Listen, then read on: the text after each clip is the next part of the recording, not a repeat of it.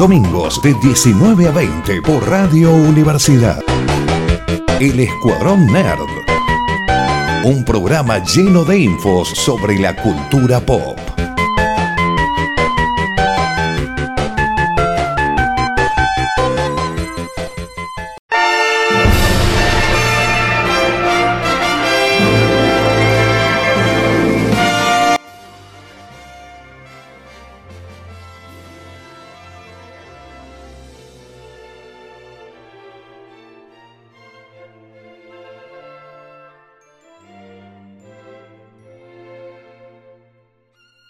Bienvenido a un nuevo programa del Escuadrón Nerd acá por Radio Universidad en el 94.7 Donde lo vamos a estar acompañando con una horita de noticias del mundo nerd Cine, serie, película de videojuegos O tal vez no porque hay dos temas que tal vez van a ocupar todo el programa Pero bueno, mi nombre es Emiliano y me acompaña señorita Noelia Martínez Hola Emiliano, sí, ¿cómo sabías? ¿Qué acaso conversaste con nosotros antes para saber que es como que hay un monopolio temil? De, de tema, temil. Temático Temil. Temil. Y el señor T2000, el señor Martín López también está presente acá ¡Eh! Hola, hola, aquí estoy. Aquí llegó Bala. Martín está en todos lados. Como lo tenemos en la radio, lo tenemos en la feria. Sí, Así es. sí, pueden pasar ya que estamos ahí eh, Ahora es en el Teatro de la Paz, Martín, ¿Qué estás haciendo... En el Teatro de la Paz, Sí. sí. está haciendo en el Teatro de la Paz la Feria de Coleccionistas, así que los invitamos. Ya, ya mismo vengan, vengan y aprovechen porque se van a quedar sin cosas si no. Sí, así que vayan ahora, eh, aunque salga el sol a la medianoche, no importa, ustedes aprovechen. Va a terminar antes de medianoche, pero bueno. Y bueno, tuvimos una semana movida nerd antes de, de empezar y, de dedicarnos a dos temas muy largos. Cositas pequeñas que pasaron. ¿Se acuerdan del actor este de Jonathan Mayors? Martín, ¿viste Ant-Man? Eh, no vi todavía, podés creer, estoy retrasado. Pero sé, sé de, qué está- de quién estamos hablando, sí, sí, sí. Lo bueno es que el en el servicio de streaming de Disney ya se estrenó, así que ya está disponible para Ah, verla. listo. Bueno, esta peli se la vimos con Noé, nos gustó bastante dentro de todo, estuvo bastante buena. Sí, para todo lo que decían las críticas, es Sí, muy como- buena. La verdad que está buena, sí, no, no te cambia nada, pero bueno, la noticia que tenemos no es tan agradable, sino es una continuación de lo que veníamos hablando, que el señor Jonathan Mayors sigue teniendo problemas con la ley, parece el señor Ezra Miller. Y Ay, Dios. Sí, porque se había filtrado al inicio de, que la, eh, realidad, la novia de él lo había denunciado por violencia doméstica. Lo habían detenido el actor, luego salió él a dar un a filtrar un chat donde aparentemente ella era la violenta. Luego una, una declaración de ella diciendo lo mismo. Hubo un montón, un desfile de abogados dando evidencia de, de todas las cosas posibles. Y lo último que salió, bueno, es que la gente que representa al actor, el estudio de... ¿De abogados? Sí, no, perdón, no de abogados, sino la, ¿De representante? de, de representantes y justamente los representantes le dijeron, eh, chau, no vamos a trabajar más con vos y le soltaron la mano. ¡Wow! Lo cual es Dudoso. dudoso, es como si, si el río suena es porque agua lleva. Y sí, porque te acordás que salieron a decir, no, esto está así, él no, él no hace eso, él no hace aquello, era todo bueno. Encima, ¿qué es lo que pasaba? El señor Mayors hizo la película de, de Creed, Sí. también sacó películas así como y, y diferentes cuestiones que estaban llevándolo como a la cima del... Era como el niño del momento. Sí, Disney, Marvel, Creed, y va, va a ser el villano en Loki la segunda temporada que se tiene que estrenar en este año. Claro, entonces era como que se estaba perfilando para ser el nuevo mm, chico del momento y de repente todos salieron rápido a defenderlos y que todos dijimos, qué extraño. Ante algo donde él terminó siendo preso y ahora de Mm. repente que la gente que lo... Suelten la mano un, est- un estudio representante que obviamente ganan dinero por meterlo a él en diferentes Sí, películas. Claro. Sí. Eso es muy extraño. Hay un montón de, de rumores si Disney lo, lo va a dar de baja, si lo va a cortar, si va a cambiar por otro actor o si va a esperar a que se solucione. Porque el, el actor que hacía la Ah. voz de Rick and Morty también violencia doméstica y directamente la gente lo corrió. Lo que hacen la serie Rick and Morty, lo corrieron y es como, bueno, vamos a reemplazar la voz. O si se demuestra que es inocente antes de que estrenemos la temporada, tal vez lo llamamos. Es muy tremendo todo eso. Sí, pero bueno, pasamos esta noticia así como de... de- de- Sí. pasamos a la parte de policiales. La verdad. Y vamos- Policiales nerd. Policiales nerd. Y pasamos a la parte de espero que no sea otro clavo. Martín, ¿qué nos traes hoy? Bueno, resulta que esta semana, iba a decir nos ha sorprendido, porque en, en parte sí fue una sorpresa, en parte no. Resulta que eh, hace bastante tiempo ya, una película lleva mucho tiempo de producción y de filmación. Sí. Se viene, eh, Cuatro Fantástico, perdón, que se filmó en seis meses y fue un desastre, la, la última. Dios. Bueno, este no es el caso. Es- Este es el caso de la película de Los Caballeros del Zodíaco, Saint Seiya, o como también se va a llamar en, ma- en gran parte del mundo, Knights of the Zodiac. Es una película sobre los Caballeros del Zodíaco, básicamente, que hace mucho tiempo viene mostrando trailers, mostrando avances y qué sé yo. Yo la verdad que no le había dado mucha bolilla. Tenía, como dice Emiliano, un miedo latente a que sea otro Dragon Ball. Ay, sí, Evolution. yo también. Yo tampoco le di Ese es el bolilla. miedo es el miedo que tenían casi todos los fans. Pero esta, que esta semana pasó algo mm, del cual se hicieron eco todas las páginas, todos los grupos de fans, etcétera, que fue el, diría, el preestreno o el estreno mundial de la peli en Japón. Para esto se hizo todo un evento eh, tipo alfombra roja, como, como se suele hacer con las, con las grandes películas, como Señor de los Anillos, Harry Potter, que se hacen estrenos así por todo lo alto. Y se hizo en Japón. Van girando los actores en diferentes lados, los llevan a ver las pelis, son las cámaras y es Sí. como- es una movida para incentivar también a que vean la peli. Sí, ciertamente. Y primero que nada aparecieron, eso me estuve viendo cómo fue la, la, la ceremonia, le hicieron en un lugar enorme, tipo una arena ahí en, Tokio, de, de varios pisos, llenos de gente, de público, de, de- de prensa, etcétera. Se presentaron primero los, los que harían las voces de los personajes en Japón, luego los actores, puntualmente el cast principal de la peli, y la sorpresa más grande de la noche fue que apareció Masami Kurumada ahí El creador. apareció el creador de Saint Seiya ¡Padre!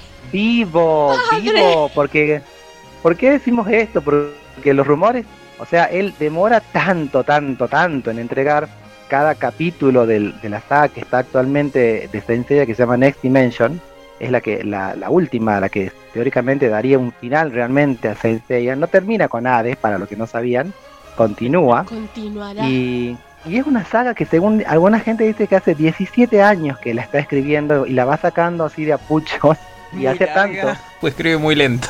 Escribe muy lento, no es tan larga. Van tres tomos, dicen, 17 años. Sí, no sé.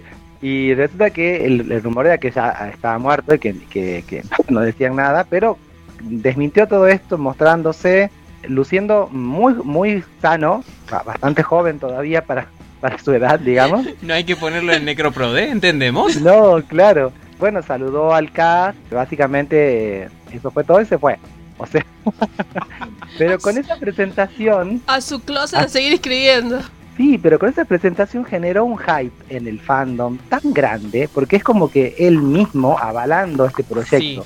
Lo, lo avala, Sí. lo reconoce, sí, es como... Lo avala, lo reconoce Sí. y es el dueño, es como que Tolkien aparezca y avale los anillos de poder, se mueren todos los, los detractores. Sí. Es el sueño de todos nosotros. se mueren todos los o Bueno, es este, George Lucas que apareció en la foto filtrada sosteniendo al bebé Grogu y dijo, bueno, esta es la bandera de batalla de Star Wars a partir de ahora y es lo más importante. Bueno, más o menos a eso, ¿ves? Cre- Creo que no quedó nadie con suspicacias en contra de la película. Te puede gustar o no te puede gustar. Y ahora vamos a contar un poquito de qué va y de qué no va. Eh, pero básicamente eh, tiene el aval del dueño del canon de Saint Seiya, o sea, de Masami Kurumada. También se expresó en sus redes eh, apoyando el, el- el fin. Luego de que la, pues, allá ya la vieron, obviamente, la película. eh, instando a los fans a ir a verla, a apoyar el proyecto y, y lógicamente, porque también es como su, su caballito, su pegacito de, ba- Sí. de batalla. Su pedacito de batalla. Está muy bien. Sí, la verdad. Y de- dejen de llevar flores a esa tumba en el cementerio que no sabemos quién es. Sí, Muchos Este- deben haber dicho, ah, míramelo en esa fiesta y no me está terminando la saga.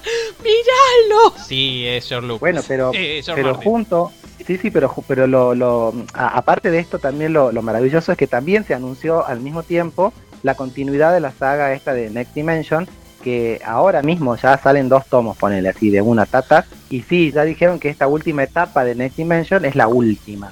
Como que concluye acá todo lo que sea la saga de Saint Seiya. Sin embargo, hay de todo. Hay continuidad de, de Saint Show, que es otra, otro, otro manga y anime vinculado. Hay eh, de los Canvas, que Ah, también es un- cierto. Sí que se trataba del pasado, de, de otra del generación. pasado, de- anterior de sí, sí, sí. Hay un eh, creo que van a salir muchísimas cosas de Caballeros, así que si sos fan de los Caballeros del Zodíaco, de Seiya, este es tu año, aprovechalo. Los, och- los 90 y este era, son tu año, sí. Sí, sí, sí. ¿Y qué tal Y- la, la peli? Porque eh, dijiste que tiene actores, o sea, es live action.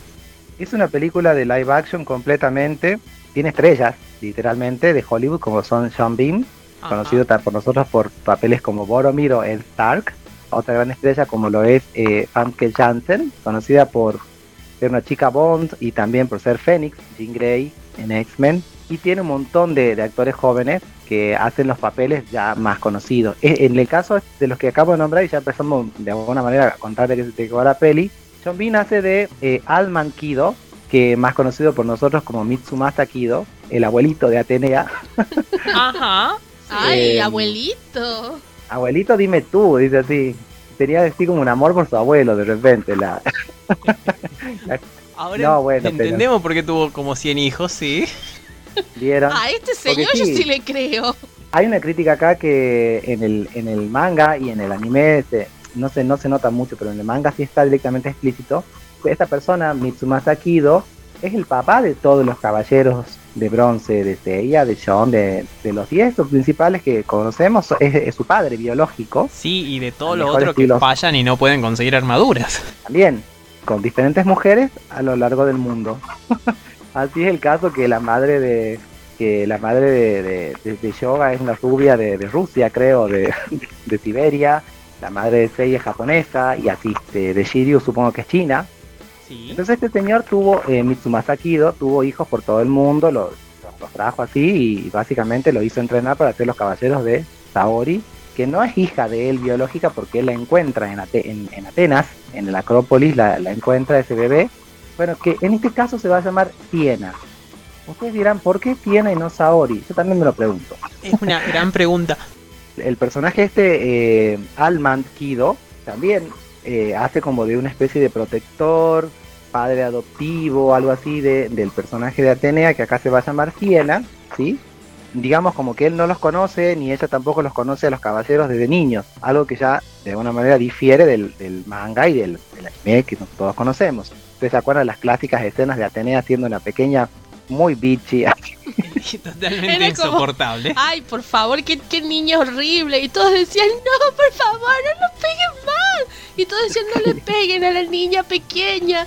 ¿Por qué todos estos huérfanos viven en mi mansión? Claro, Sí. en mi patio. Abuelito, claro, y dispárale. Y bueno, la otra actriz de la cual hablamos, Anke Jansen, hace un personaje llamado así como Bigurat, que es la ex esposa de Kido. O sea, es la, como la madre adoptiva de Atenea, que en algún punto como que tiene una visión o algo así de que Atenea va a destruir el mundo. Entonces es como que dice, hay que matarla. O sea, bueno, hay que matar a la chiquita. y él le dice, no, vos estás loca, ¿cómo la vas a matar a la criatura? Y bueno, ahí se separan sus caminos, él la protege a Atenea y ella hace como todo un, un escuadrón dedicado a, a- a destruirla. ¿eh? Su objetivo en esta vida Por Radio Universidad. es otro escuadrón. Vamos a decir que es otro escuadrón que Ay, no somos nosotros nosotros. no matamos ni. Nosotros protegemos a Atenas, somos los santos de Atenas. Este, No dejen la ventana Dame abierta dos que la segundos con Atenas. dos chirlos le voy a meter a esta chinita, dice. Por favor, pobre, pobre Shiru, loco, ¿cómo lo hicieron sufrir? Sí. Al que más lo hacía sufrir era el unicornio y a pobrecito, que era el que era más faldero con ella. Eh, Jabú, el unicornio. Bueno, cuestión es que acá eh, en esta peli vamos a poder ver a Atenea, de los que todos conocemos, ¿verdad? Atenea, que se va a llamar Sasha, pero bueno, whatever. Seiya, creo que es el mejor casting de la película porque es un japonés que es Seiya. O sea, es como que obviamente Seiya, estamos acostumbrados a ver el dibujo animado, pero los que sabemos un poquito sabemos que el personaje es japonés. Esa es la característica de él. Cuando él va a Atenas a entrenarse para ser caballero, medio que lo discriminaban por japonés y le decían la, la, la armadura de Pegaso tiene que pertenecer a un griego, le decían así en su propia cara, ¿no? Y sin embargo, a ver, es como que él dijo, chicos, ¿cómo se llama la serie? Saint Seiya. No sé ¿Quién si creen que se va a llamar esta armadura? No se sé llama si Juan el Griego, sí. Claro, no sé si estarían viendo esas enormes, eh, esas enormes letras que salen encima nuestro. Sí, o sea, si no la vieron, esta es mi serie. O sea, yo me voy a ganar la armadura. Pero qué bonito que es, parece un muñeco. Sí. ¿Viste? Y la Bueno, armadura se así. ve bastante linda. Es una decisión totalmente diferente a, a la de la serie, pero se ve bastante lindo. Así es. Posible. La armadura hay algo interesante al respecto y es que el diseñador tuvo asesoramiento de Masami Kurumada. Él había hecho unos diseños previos y Kurumada como que le dijo, mm, ¿te parece? Le pusiste una Entonces, ametralladora. Claro, entonces como que el hint que le dio, o sea, el tip que le dio Kurumada es que él se había inspirado en las armaduras griegas y romanas antiguas a la hora de diseñar. Entonces este chico lo que hizo fue, este chico, este señor, lo que hizo fue también mm, tirar todos sus diseños y, y empezar de cero. Y salió lo que salió. Nos guste o no nos guste, salió lo que salió. A mí personalmente no me gusta mucho que la, que la armadura como que se cierra a la altura de la boca, como que tiene un mecanismo que se cierra y tapa la parte de la boca. Es un Transformer, sí, Optimus Prime. Sí, o en algunos casos inclusive tapa toda la cara, lo cual no me gusta por un sencillo motivo. Más allá de que hoy en día nos puede sonar un poquito machista, esto está eh, ambientado en la antigüedad y las caballeros femeninos, las santos, ¿y por qué digo así santos femeninos y no digo santas? Ya lo voy a explicar. Como Marín y Shaina, estaban obligadas a tapar su rostro para ocultar que eran mujeres. Resumiendo, vos si eras mujer podías postularte para una armadura de caballero o de santo, pero si ganabas la armadura, estabas obligada a cubrir tu rostro con una máscara. Porque supuestamente Atena tenía que ser la única linda y de tanto ahí. Y aparte ella tampoco podía mostrar su rostro a cualquiera. Claro, ellas no podían mostrar su rostro a cualquiera, era como una especie de, de- de mandaloriano, ¿verdad? ¿Cierto? Sí. This is ¿Qué, the qué way. pasa? Claro, si de repente todos los caballeros andan con la cara tapada y me, medio que me quitas el- el- el- lo especial que tenían la- las caballeras, o sea, la- la- la- las santos. Y ahora explico cortito por qué digo santos, porque después aparecieron las santas. Las santas eran otro tipo de caballero que son como la guardia personal de Atenea y ellas no estaban obligadas a, a usar máscara. Son, vieron que en, el- la iglesia católica o el cristianismo tenés las santas y los santos de, Jesús, de Cristo. Bueno, acá hay una cosa parecida, porque, porque Kurumada tomó medio que de todas las religiones, de todas las culturas, hizo una gran mezcla y... Aparte las armaduras son de diferentes mitologías. De, obviamente tenés Pegaso, tenés dragón, pero uno que es un dragón chino, no, no un dragón Claro, japonés. O tenés Y- otro que es un y- dragón europeo, si no me equivoco, aunque no me exacto. Y, y así como, como Atenea tiene sus santos, tiene su papa. O sea, el, el principal, el, el representante de Atenas en la tierra, de ellos le dicen Pope, que es papa. Nosotros Sí. acá lo tradu- fue traducido como el patriarca, como para que no quede tan... eh, porque justo iba a ser el villano, tío. Así no Entonces- se puede, gente. es como que dijeron, no, che, loco, no será medio fuerte que el Papa sea el villano. Entonces este, le pusieron patriarca, que es, eh, bueno, todos sabemos ya, no estamos poniendo nada, gente, es una cosa de los 80, Sí. que el, el villano es Géminis, o sea, Hello tiene doble personalidad. sí. ¿Qué Era- Géminis no sería villano? Qué, qué buena cosa, porque aparte te dejaba la duda de, ¿y si son hermanos? ¿Y si hay dos? Y es como, ah, no, no, el mismo, y el Gark. Y- Ah, no, pará, que, que después sí son dos. Acuérdate que, que tiene un gemelo gemelo, o sea, al cual él, como es regarca, lo, lo encerró en, un- en una prisión que se llenaba de agua hasta el tope todos los días. Sí, no, er- era, era buenísima la verdad la serie, cómo te iba tirando cosas de, de a poco. Te quería preguntar, en el tráiler, yo lo vi muy de arriba, se, eh, o, en, o ahí si hay sinopsis oficial, se habla de esto de cómo, eh, obviamente, tienen que salvar a, a, a lo Atenea. que es Saori, Atena. A y, Siena. y luchar a Siena, perdón, a Siena y luchar contra o algunos santos de bronce o sant- santos dorados algo así o es como de- dejaron muy pocas cosas Eh, mostradas. hay, sí, ahí, ahí les cuento lo que yo más o menos recabé de información. Básicamente vamos, va a ir de los primeros capítulos, digamos. O sea, en la peli completa creo que va de, los, de, la primera etapa en la cual luchan contra, contra Iki, contra el, el Caballero Sí. Fénix. de Fénix y eh, el hermano de John. Sí, casualmente el actor que hace de, de Iki es latino. Es fantástico, es buenísimo eso. Lo hace muy bien porque tiene un- una voz muy genial. Diego, no me, no me, no me acuerdo del apellido. Diego Tino. Diego Tinoc. Así es. Es un actor que es estadounidense, pero que es de origen latino. Y la primera, la, la peli esta que se va a llamar algo así como The Beginning, yo calculo que quiere dejar abierta la, la posibilidad a que hayan más películas de los caballeros. Y va de esa primera etapa, en la cual eh, el antagonista principal es Iki. No creo que se vean otros, muchos más caballeros, tal vez un poquito más, porque sí ya vimos a Yura de Capricornio. Pero por ejemplo, no vamos a ver a los otros caballeros de bronce.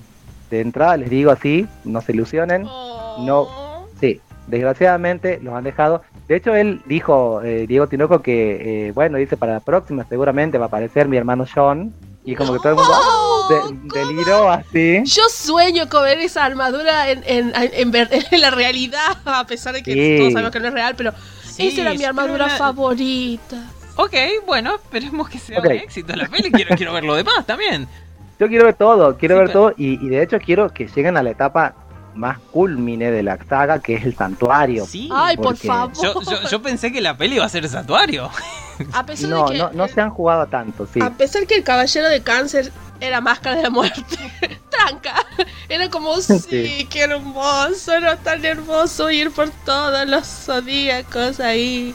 Era tan Sí, de hecho, bueno, ustedes saben que la, la saga más popular y más exitosa de los Caballeros del Zodíaco de todos los tiempos ha sido la saga del Santuario, las 12 casas. Sí, Es como que nunca lograron remontar el éxito que tuvieron en ese momento. Sí, sí, sí. Lo que pasa es que, bueno, puso la vara demasiado alto. Es que aparte Y- pasó todo, porque hay gente que murió, gente que volvió, encontraron... Superpoderes, Sí, verdades ocultas. las- es como- Sí, cuando Marín, de- armadura, la- la vida cuando de- Marín sí. descubre, cuenta lo que había hecho ella, se había metido por el santuario así a, a- a- a escondidas y había descubierto la verdad. Es como que, ¿what? Fue fantástico esa parte. Así que no, no, no vamos a ver todavía esa parte. Ojalá que sí, que lleguemos. Creo que el personaje que hace eh, Frank Jansen es eh, algo así como esa, e- es- esa facción oscura de los caballeros oscuros, que de hecho tenían a Iki de su lado, si, ustedes se acuerdan, los caballeros Sí. negros se llamaban, y que de alguna manera eran como el primer, el pre-entrenamiento, porque después vinieron los caballeros de plata, que eran re difíciles, los caballeros de oro, que era como wow. Es como que van, van de a poquito subiendo de nivel los, los caballeros de bronce. Pero bueno, se, se ve muy buena la, la peli. No falta nada. La semana que viene prácticamente estrena, ¿no? Así que estén atentos a a la fecha porque ya está. Está acá nomás. Sí, y aparte, por desgracia, tal vez una peli que no va a durar mucho tiempo en cines acá en Argentina o en especial en Tucumán. No sé. debe- Duran deberíamos- poco. No sé, yo, yo tengo como. eh, No sé, yo quiero creer que es como. Yo quiero creer, chicos. quiero creer que es como. Sí. Sí, quiero creer como. Yo soy como Molder. yo quiero creer que el fandom tucumano va a salir y va a decir: Sí, vamos a ver finalmente. Porque muchas veces cuando salieron al cine los dibujitos funcionaron muy bien. Sí, cuando salieron al cine los- las películas de dibujo animado de Seiya fueron un bombazo acá en Tucumán. Claro, entonces quiero creer que tal vez esta gente que fue y pagó en esos momentos vaya y diga, a ver qué tal, qué nos traen aquí, que Sí. eh, Y yo les voy a contar criticar. Otra, sí, otra primicia que seguramente va a cambiar la idea de muchos. Tiene los doblajes originales. Ah, O sea, eh, lo que también. eh, los que están vivos, por supuesto, porque bueno, pobre Seiya se murió. sí. El actor de doblaje ya, está- Que- ya está- ya que era- falleció. Sí, que era el mismo que hacía la voz de Luke Skywalker y el Power Ranger rojo en los Mm. Power Rangers. Sí, lamentablemente no, va- no lo vamos a tener a él, pero vamos a escuchar la voz de Iki, Sí. vamos a escuchar la voz de Saori en Siena, vamos a escuchar un montones de voces familiares de los actores de doblaje latinos. O sea que, ¿sabes que esta película sí vale la pena ir a verla en castellano? Sí, la, la verdad que sí. Capaz que sí, capaz que el golpe... Es, es gente cuando... No sé si a ustedes les pasó, tuvieron la posibilidad de conocerlo al señor Castañeda en alguna convención o algo. Escucharlo al señor hablar es como, ¿saben qué? Sabemos que él no es Goku, pero es Goku. Es Goku. Exacto. A, a mí lo que, Sí. lo que me asusta esto y por eso lo recomiendo es porque muchas veces, aunque un producto venga con toda la carga de la nostalgia, suele pasar muy rápido por el cine. Lo que fue, por ejemplo, Calabozos y Dragones, lo que fue Shazam, que es una peli de superhéroes, eh, pasó también muy rápido Sí. y. Sí, no- sí, sí. Da miedito, da miedito porque decir, che, y si no llego a verla, mejor, sí, mejor la vamos a ver. Recomiendo primera semana traten de lo posible verla porque hay veces que hay cosas que van desapareciendo porque hay mucho otro contenido, la verdad, compitiendo al mismo tiempo. Exactamente, sí. Un poco eh, así lo que queríamos recapitular para, la, para el público. El público se renueva, frase que quedará para la inmortalidad. y queremos un poco contarle y un poco friquear acá con ustedes del- lo, de lo que significa Saint Seiya para todos nosotros. Un poco contarles la historia. Para, para mí fue el primer anime que me planteó algo que a mí me, me gustó siempre, que fue la mitología griega. Yo me acuerdo, Oh, eh, sí. era adolescente y de repente lo, lo vi y dije, wow, mitología griega y anime, gracias.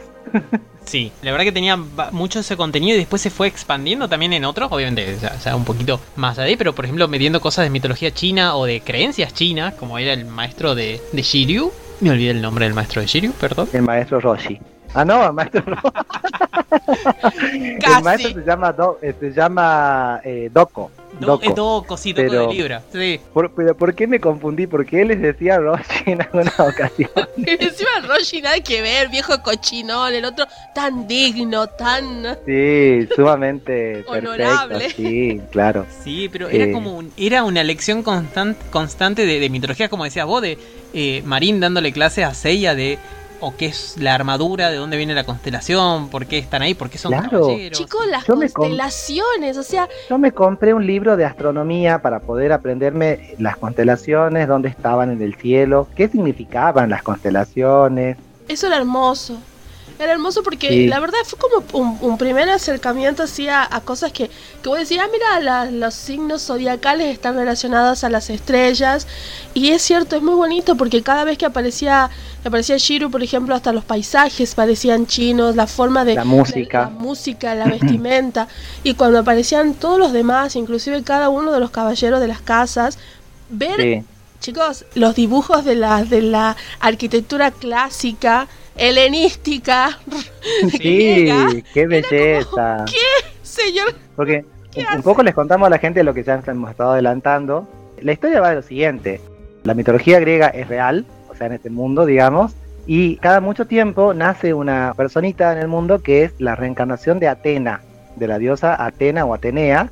¿Y qué pasa? Cuando le toca al siglo XX, pongámosle, que nace su Sí. Atena, el caballero encargado de protegerla y qué sé yo, es elegido el caballero de Sagitario, hay 12 caballeros al menos, y lo eligen a Sagitario.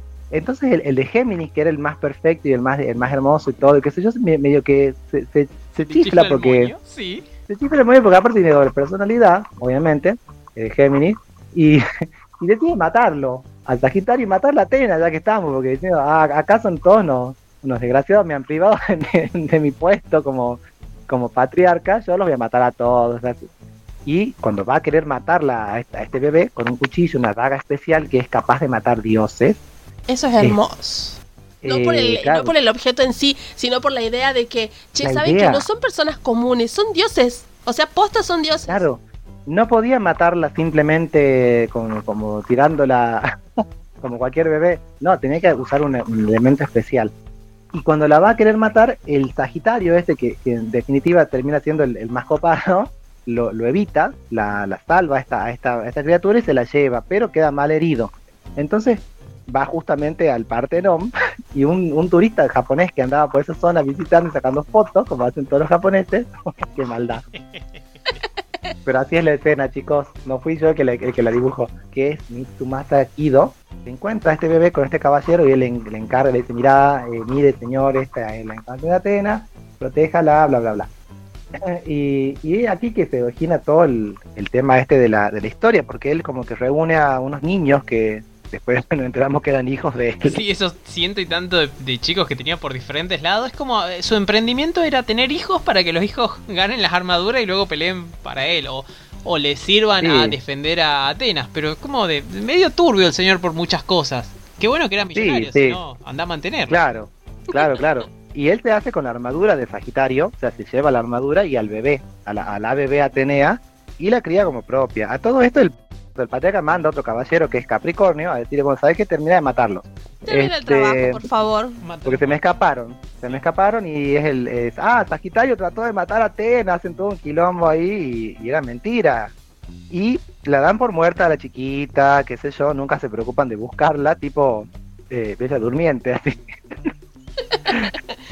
y eh, con el tiempo estos chicos crecen y son enviados así a dedo a diferentes lugares del mundo a, a obtener armaduras para ser caballeros, o sea, ser los santos de Atenas. Y bueno, casualmente ese día lo mandan a Grecia, vuelve con la armadura de Pegaso, esa parte como más o menos sabemos, y, se, y arman un torneo galáctico, al cual él accede a participar, ¿por qué? A ver si quién se acuerda.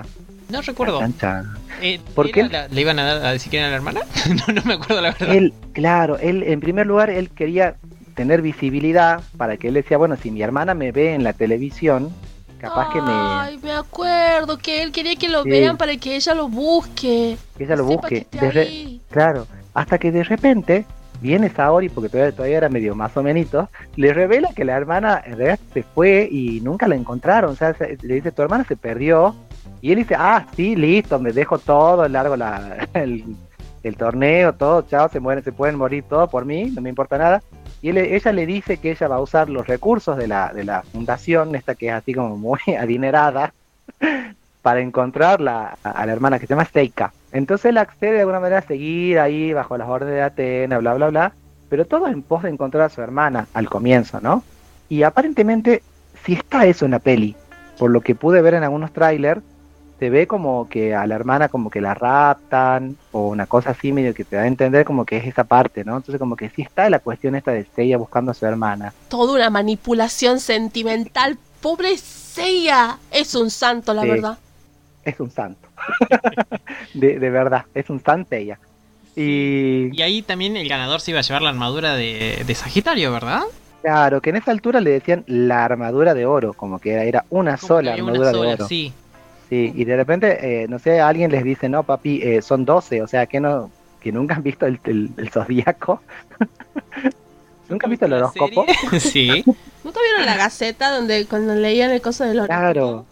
Ah, di- dice, si era de Sagitario, mm, me suena que hay 11 más.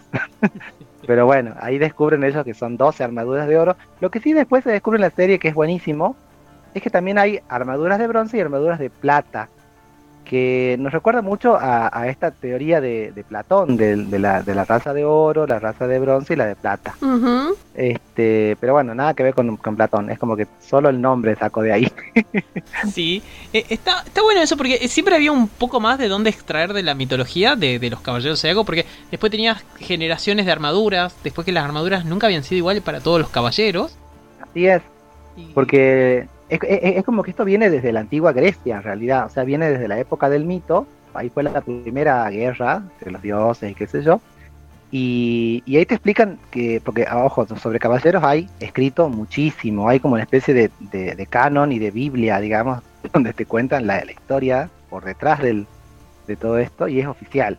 Que en esa guerra santa murieron todos los guerreros de Atenas y los que tuvieron que, que salir a defenderla fueron los más los, los más jóvenes del santuario, como los adolescentes prácticamente, y fueron los, los únicos que quedaron vivos. Sí, Entonces que en honor a eso, de ahí en más, siempre los santos de Atenas son así, chaguitos jóvenes, digamos. O sea, sí. ella de- creo que tiene como, no sé si tiene... Entre 15, 12 y, ca- y que- y 15 años eh, todos. Tal vez Iki era Sí. el más grande, pero todos tenían más o menos lo mismo.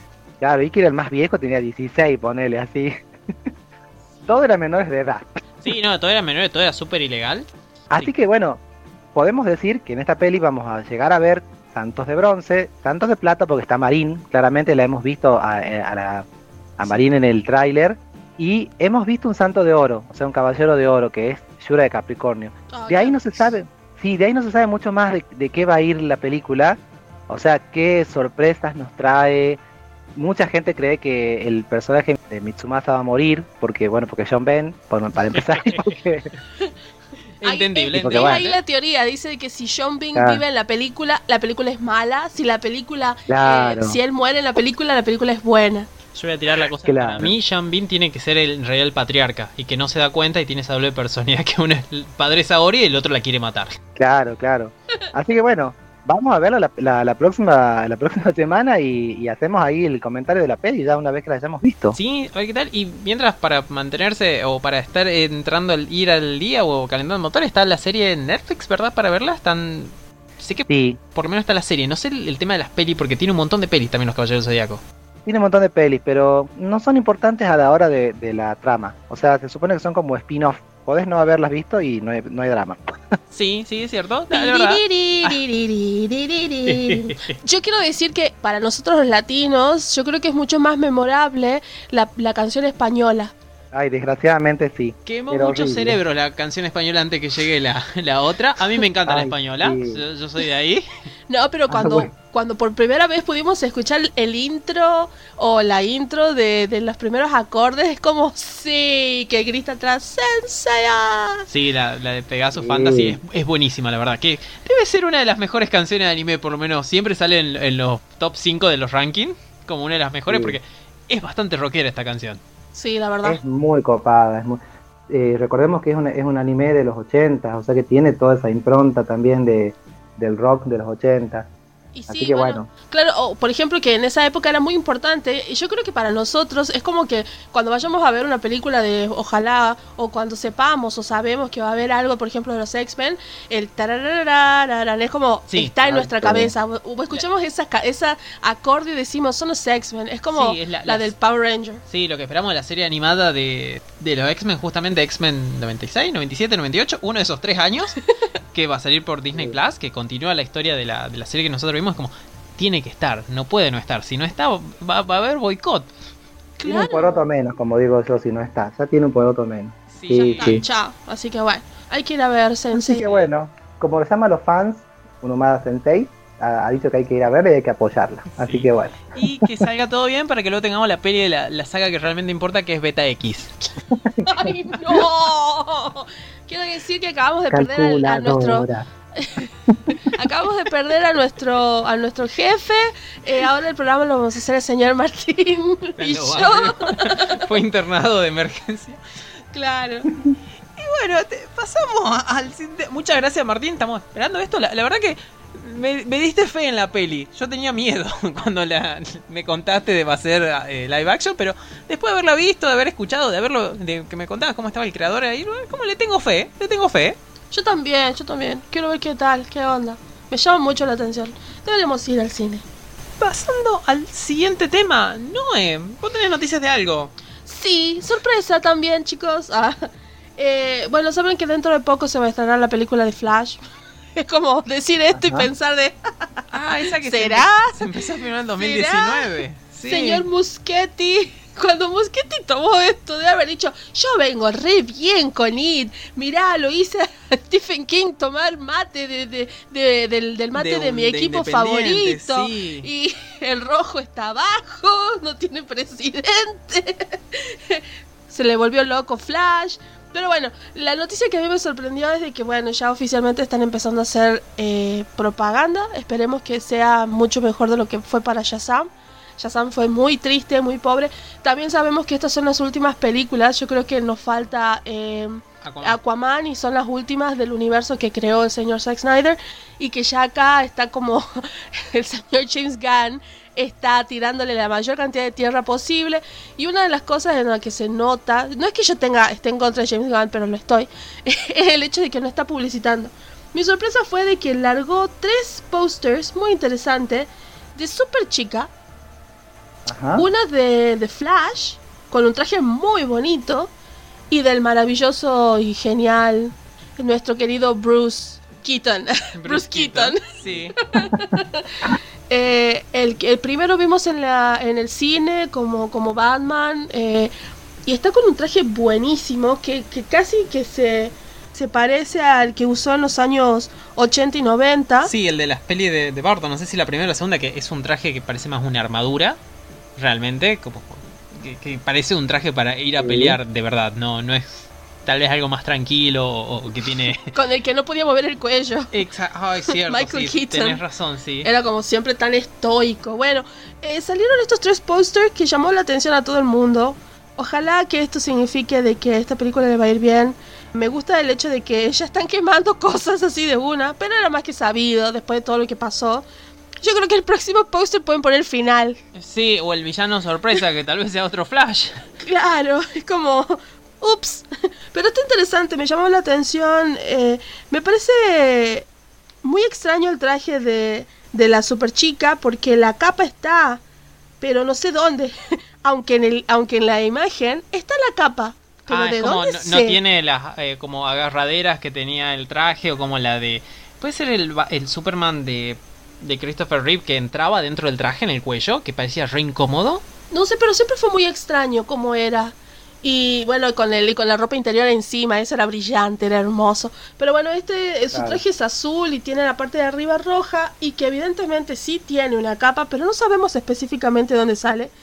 Esta super chica que, ¿quién viene a ser? No es cara, ¿verdad? Eh, No sí, es cara Sorel. Es ¿Sí? una, al- aparentemente por lo que se había publicitado tan en todos lados, sí, es una cara Sorel. Una cara Sorel morocha. Que es un Ah. poco... No es nuestra rubia Sí, de ojos azules que nosotros ve- veíamos de niñez. sí, que eh, bueno, no sabemos exactamente qué pasó porque Flash tiene, o va a tener esta peli al menos el poder de viajar entre universos, o por lo menos cambiar Ah. un evento y que la historia cambie, cambie completamente. Entonces, bueno, tenemos a esta cara, que entendemos que es cara, pero no sabemos su apellido, si quién la toma, si cae, si cayó en ese momento, si ya estaba siendo super chica hace tiempo o no. Parece en los trailers que está capturada y que toma los eventos de Flashpoint Paradox, Ah, que es una línea donde en vez de Superman caer en, en- a lo lejos allá en Smallville, cae en el centro de Metrópolis destruyendo gran parte de la ciudad y el gobierno de Estados Unidos lo toma así como un experimento y lo deja encerrado durante 20 años de su vida más o menos. Bueno, acá por ejemplo, cuando ustedes ponen a las tres imágenes juntas a la misma distancia, se ve que en la parte de, de esta cara dice pasado. Presente sería Barry y el futuro sería Batman. Ah, mira.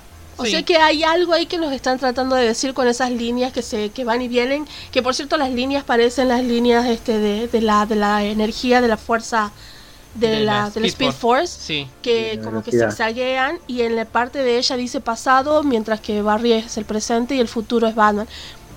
¿Qué será? ¿Qué será, Mm. chicos? Se estrena la semana que viene, esta semana que está llegando. ¿Qué? Ujú. Dios. Dice que sí. No sé si será sé. verdad o es que acá le- la gente de España nos está dando un hype innecesario. Está flasheando. Está flasheando. Flash.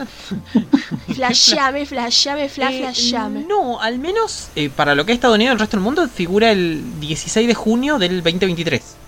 Ah, no, perdón. Capaz que dice que va a ser el estreno mundial del nuevo tráiler el 25 de abril. Yo Ah. digo, ah, ya qué hermoso, ya nos van a mostrar la película. Chicos, ¿hace cuánto? Dice que el estreno oficial será el 16 de junio. Ay, ¿por qué me hacen ilusionar? Yo no veo la hora que se estrene esa película, Bueno, es, chicos. es bueno porque guardamos el dinero para ver los Caballeros del Zodiaco la semana que viene. Ay, sí, sí, sí, sí, tenés Sí. razón. Chao, Flash. Sí, sí, sí. Hola, hola caballeros. Pero no, eso me llamó la atención. Eh, Ojalá que capaz que esta, este como guiño guiño que están en los, en los posters va a ser algo que tal vez veamos en los en el nuevo trailer. ¿Cuántos trailers largaron? Uno solo.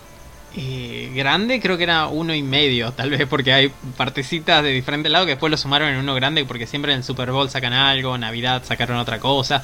Es Y una ahora- peli donde eh, vienen gastando tal vez medio billón de dólares entre refilmaciones, Claro. eh, problemas con actores, cambios. Con un actor más que nada.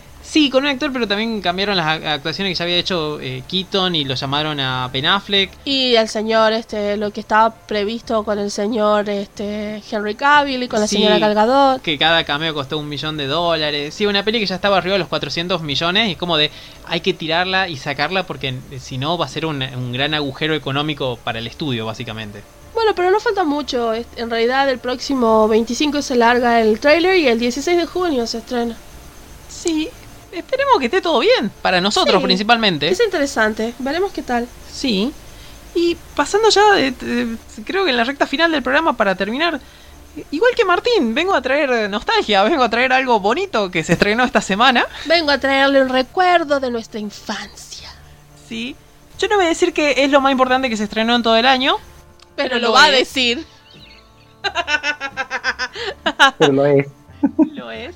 Sí, lo es, que es un especial para televisión de... que lo hace Netflix encima, ni siquiera exactamente para televisión, sino para servicio de streaming, que es un capítulo de una hora o una peli corta, si lo quieren, de los Power Rangers, llamado eh, Mighty Morphin Power Rangers, ayer, hoy y siempre.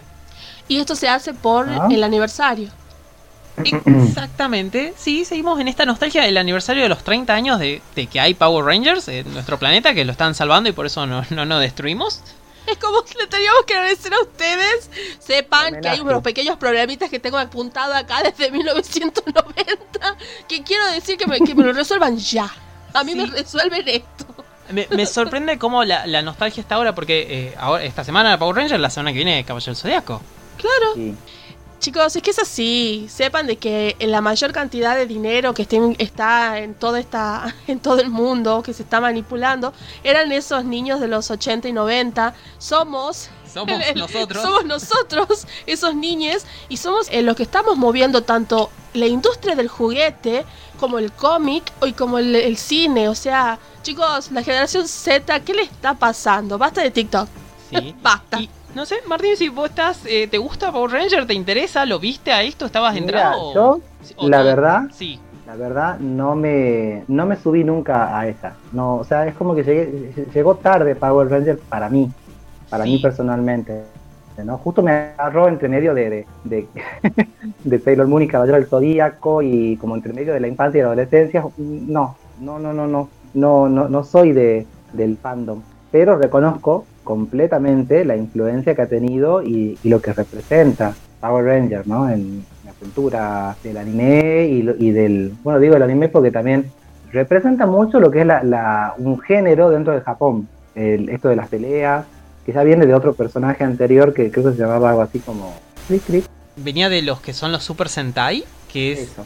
Esto- Benditos sean los Super Sí, Sentai. que extrañamente es Spider-Man uno de los primeros Super Sentai que hubo en Japón, porque allá Spider-Man tenía un Megazord gigante.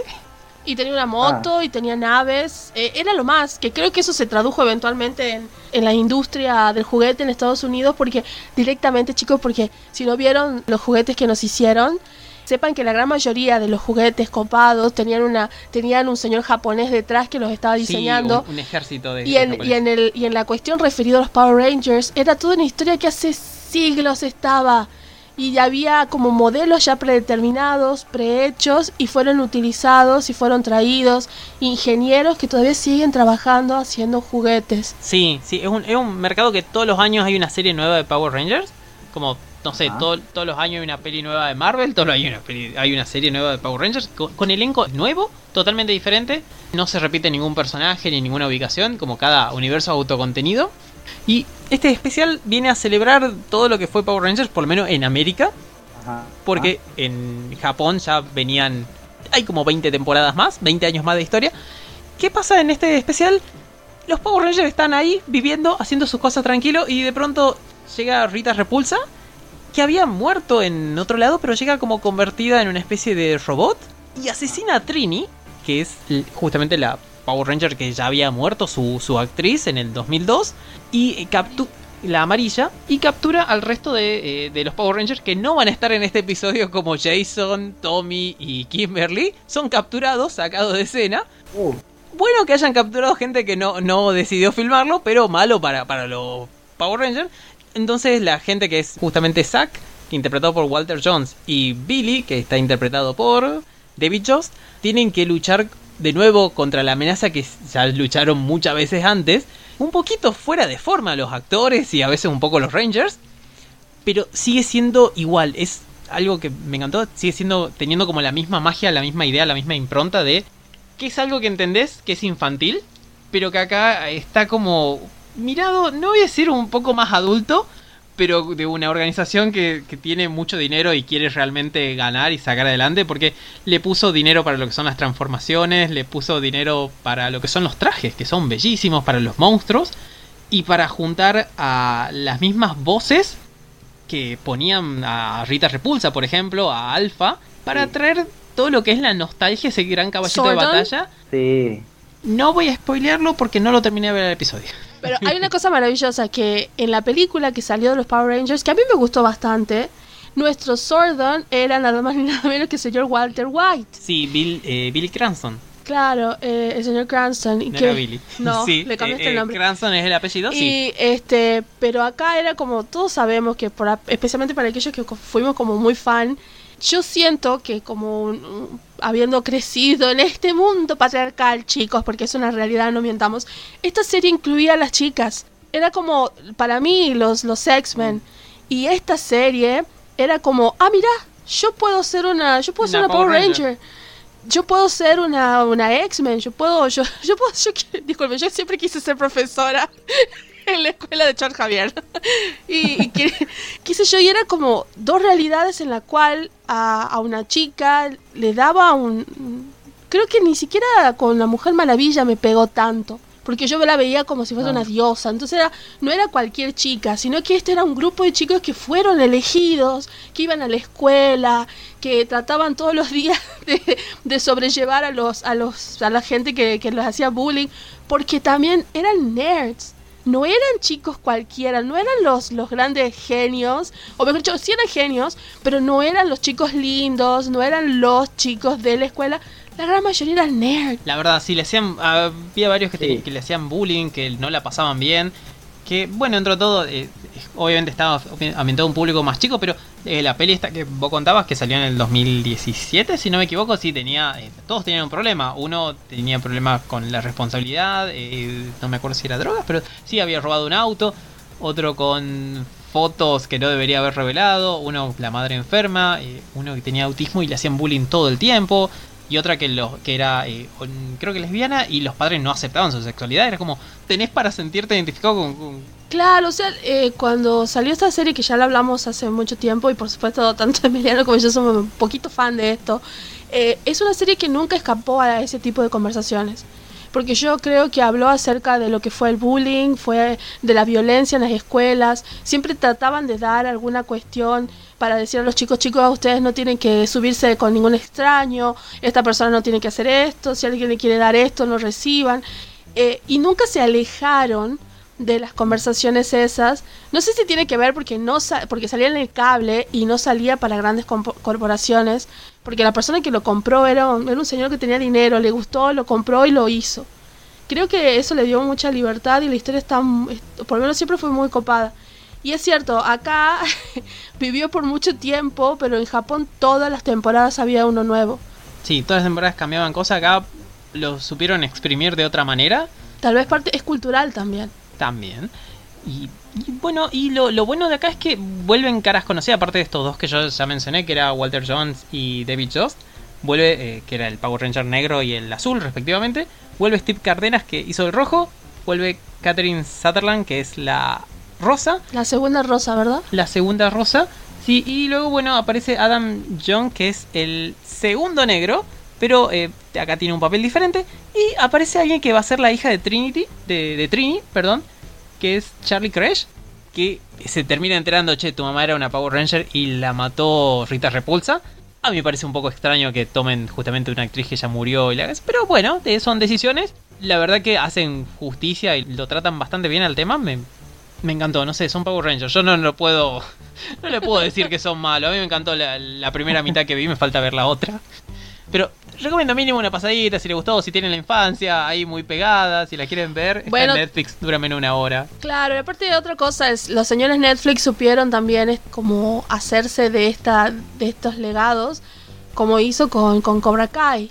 Sacó todo una generación de fans de esa, de esas películas, Sí, que había todo sí. un mundillo por detrás, y los, y lo hizo muy bien. con- Sí, tenía Los Caballeros de Zodíaco, tu- tuvo también Sailor Moon, no sé si sigue ahí Martino, ¿no? Que también es de. Hablando de Caballito de Nostalgia, que, que es Netflix. Sí, sí. Claro. Lo tiene, tiene Sailor Moon, tiene varias cosas de Sailor Moon actualmente. Y también, y también puso este Massinger. Sí, y Robotech. Sí, ya, ya, ya, ya no está, pero estuvo mucho tiempo Robotech también. No, y, y Evangelion, sí, es como el, el lugar donde, che, vamos a agarrar todo lo que había que, que veían antes, la, la gente que ahora puede pagar un servicio de streaming, así lo paguen.